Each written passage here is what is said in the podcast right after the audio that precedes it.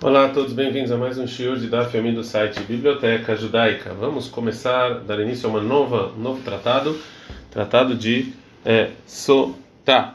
É, relembrando que essa aula é no Nishmat Faber Yosef, essa aqui é uma pequena introdução. Então, o tratado de Sotá fala sobre uma mulher casada que existe um certo medo, um certo receio de que ela é, traiu o marido enquanto estava casado. A palavra sotá em hebraico significa, na verdade, que é uma certa tendência, que ela está saindo do caminho da é, de setzanua, de uma mulher é, com discrição.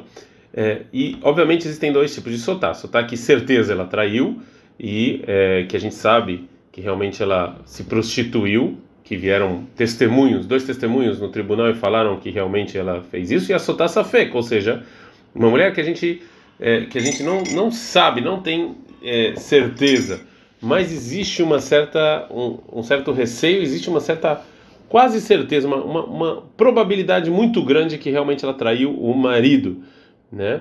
E a gente vai ver como é que isso acontece. A mulher que ela é sotavadai, que ela realmente traiu, então, e vieram dois testemunhos para o tribunal e falou que realmente ela traiu, tanto a mulher quanto é, a pessoa, o homem com quem ela traiu, eles são passíveis do castigo de morte e, é, e se não teve lá nenhum aviso, obviamente que não, mas de qualquer maneira a mulher é proibida tanto para o marido pela Torá e o marido é obrigado a separar dela e ela perde o valor da Ketubá, que era o contrato de casamento que eles é, que eles tinham.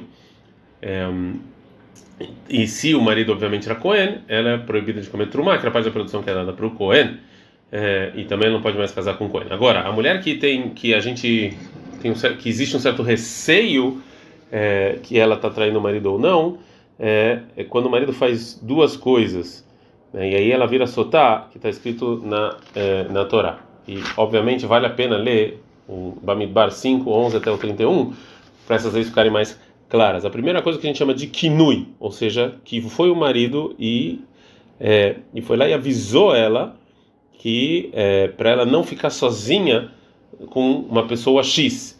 E a segunda é tirar é que ela sim ficou sozinha com essa pessoa depois que o marido avisou ela num lugar sozinho e ninguém viu. Só os testemunhos viram que ela realmente ficou sozinha é, nesse local com essa pessoa e tem discussão se precisa de testemunhos também quando o marido avisa ou quando não. É, de qualquer de qualquer de qualquer maneira, se isso acontece se o marido avisa e a mulher mesmo assim vai lá e fica sozinho com a pessoa no é, num, num, num, quarto sozinho, então a gente tem que verificar essa sotá. E como é que a gente faz isso? A gente é, a Torá falou, fez uma mitzvah especial que você dá para com ela com uma água chamada de marim, que são uma água que era feita no templo e que dentro dela você apagava o que está escrito na paraxá de Sotá e você dava para a mulher beber e acontecia um milagre. Caso ela sim é, tivesse traído o marido, ela acabava morrendo. E, é, e caso não, ela é, não só não morrer, como ficava curada de todas as doenças. E como é que isso era feito? No início, o marido vai até o tribunal da cidade dele, ele fala: Essa minha esposa, eu avisei ela para não ficar sozinha com a pessoa X e ela ficou.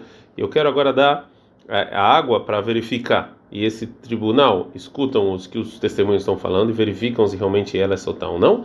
E se sim, eles mandavam até o tribunal em Jerusalém. E no tribunal de Jerusalém eles ameaçavam a mulher e faziam ela ter medo para é, ver se ela confessava ou não. É, e se ela confessava, então obviamente ela era separada e todas as, as leis que a gente falou anteriormente. E se não, então existe uma ordem do que fazer com a mulher, onde levava ela no templo e, e, e etc. A mulher soltar ela não é obrigada a aceitar essa essa água, né? E se ela é, e se ela confessou que ela fez alguma coisa errada, então realmente ela não bebe é, e tem que separar do marido, como a gente é, falou. É, antes de apagar o nome de Deus do trecho da Megillah que colocavam nessa água, a mulher poderia se recusar a beber a água. Né? E ela pode falar que ela não queria. É, e também, se o marido ele não quer dar essa água para a mulher, é, a gente não faz isso é, de maneira obrigatória. Né? E, é, e sobre essas leis que a nossa Gemara vai falar. Então, de agora em diante, é importante ouvir essa introdução, porque a gente tem coisas aqui que a gente já não vai mais traduzir, né? não vou ficar toda hora traduzindo palavras soltar e etc. Então, é bom ter essa introdução aí em mente quando estiver estudando uma série. Adcano.